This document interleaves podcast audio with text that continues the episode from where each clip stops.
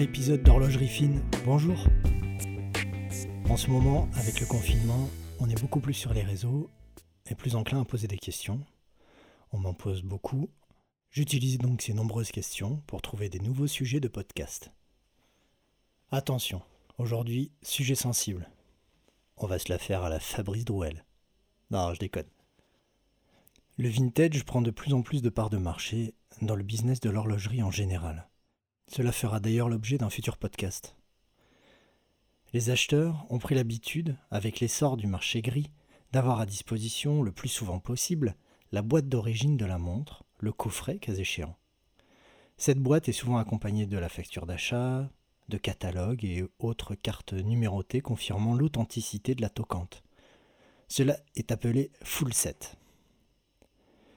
Ce qui semble couler de source dans le marché gris, c'est-à-dire la mise à disposition de toute cette ribambelle de trucs justifiant les prix astronomiques pratiqués par les maisons horlogères, du genre le petit lemme en plastique dans le coffret de la Speedmaster série limitée des 50 ans de l'alunissage, ou autre mignonnerie inutile, n'existe pas depuis longtemps, mais assez pour mettre des choses fausses dans la tête des acheteurs. Tout cela est très nouveau. Le marketing, il y a 50 ou 60 ans, n'était pas au niveau de fourberie actuelle et les réclames vantant les qualités techniques intrinsèques n'avaient besoin pour vendre que d'arguments réels comme la solidité, la précision. Est-ce que cette montre a gagné un concours de précision, de chronométrie, etc. Ça, c'était des vrais critères dans les réclames, donc les publicités de l'époque. L'étanchéité aussi fut un vrai critère commercial. Ce que l'on vit aujourd'hui est tout autre et le packaging prend une place énorme dans le produit final. Manque de chance pour cette nouvelle génération élevée dans une surboîte, car lorsqu'on met le nez dans le vintage, on se rend vite compte que ce n'était pas du tout le cas il y a un demi-siècle. Les boîtes siglées apparaissent très tôt, déjà au XIXe siècle, les marques livraient des montres dans des boîtes siglées à leur couleur, si bien qu'on retrouve de jolies boîtes Omega assez ouvragées, faite pour abriter les montres de poche en or, et uniquement en or, car c'était un objet très onéreux en ce début de 19e. Mais les matières utilisées sont rarement luxueuses et très peu survivent à leur locatrice. Avec l'apparition des montres de poignée, arrivent les petites boîtes portefeuilles en carton. Ouais, des boîtes en carton pour emballer les Longines, Omega et autres Universal Genève.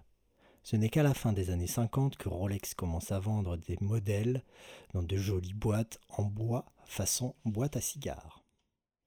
Et pour les acheteurs de l'époque, ces boîtes en carton sont insignifiantes, si bien que les clients préfèrent laisser la boîte en boutique et rentrer chez eux montre au poignet. Bien des horlogers et détaillants de cette époque jetèrent d'énormes quantités de boîtes. Quelques modèles dérogent à la règle, si bien que la montre centenaire de Omega en 1947 est vendue dans une boîte en argent hyper classe. Vous imaginez bien que là, les clients n'ont pas laissé la boîte en boutique. La crise du quartz, encore elle, rebat les cartes et les maisons doivent à présent changer leurs produits dont la valeur est désormais injustifiée. Et pour cause, encore plus vrai aujourd'hui avec euh, l'avènement du smartphone, pourquoi mettre 5000 balles dans un objet qui peut en coûter 50 pour la même fonction? Mais cela étant un débat énorme, je ne me risquerai pas à l'aborder aujourd'hui. Toujours est-il que sans faire un peu rêver les acheteurs, avec de beaux écrins et des histoires d'aventure, les grandes maisons horlogères auraient peut-être déjà mis la clé sous la porte. Les coffrets d'aujourd'hui sont d'un faste extraordinaire, avec boîte sur boîte, des loupes, des bracelets fabriqués en Chine. Alors oui, c'est joli, mais c'est pas de l'horlogerie, c'est du marketing. Point barre. Maintenant que nous avons parlé du packaging, mettons un autre sujet sensible sur l'établi. Fabrice Roel. C'est aussi une question fort récurrente lors des achats de montres vintage. Avez-vous les papiers? Avez-vous un certificat? Oui, les papiers.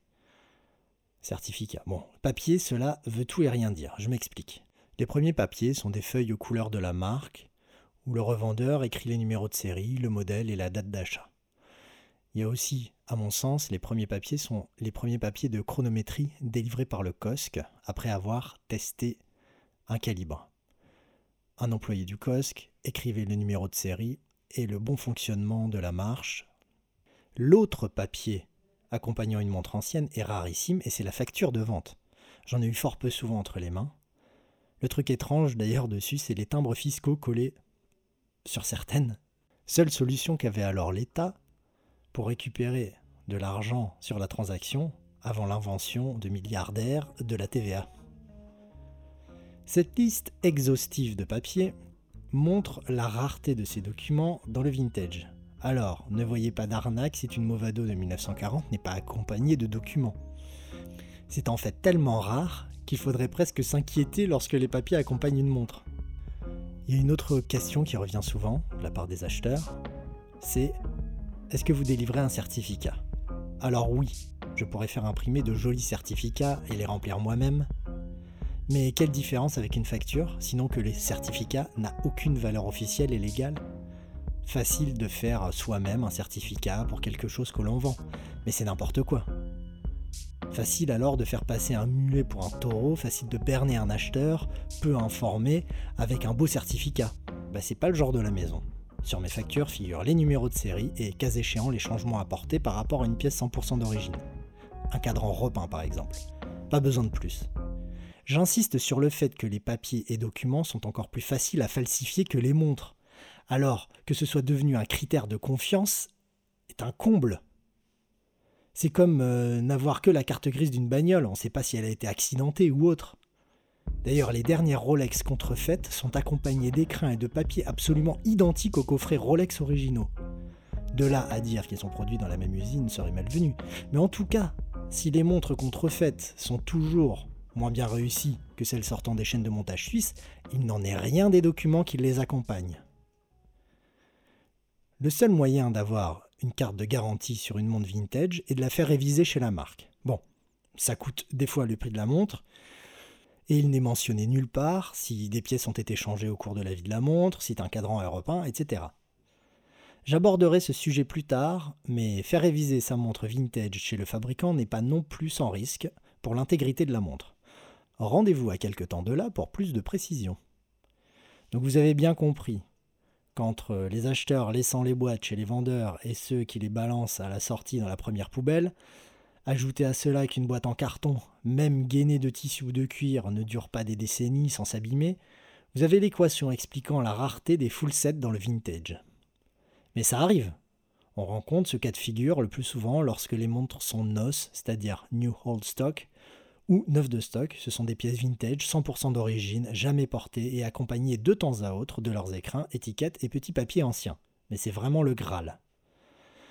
Voilà une revue large de cette épineuse question qui se pose lorsqu'on vend une montre ou lorsqu'on l'achète. Alors, poser la question est logique, parce que nos cerveaux ont été lavés par le marketing, mais peu pertinente lorsqu'il s'agit de montres anciennes et vintage. Merci de m'avoir écouté, merci de votre fidélité. A bientôt sur Horlogerie Fine.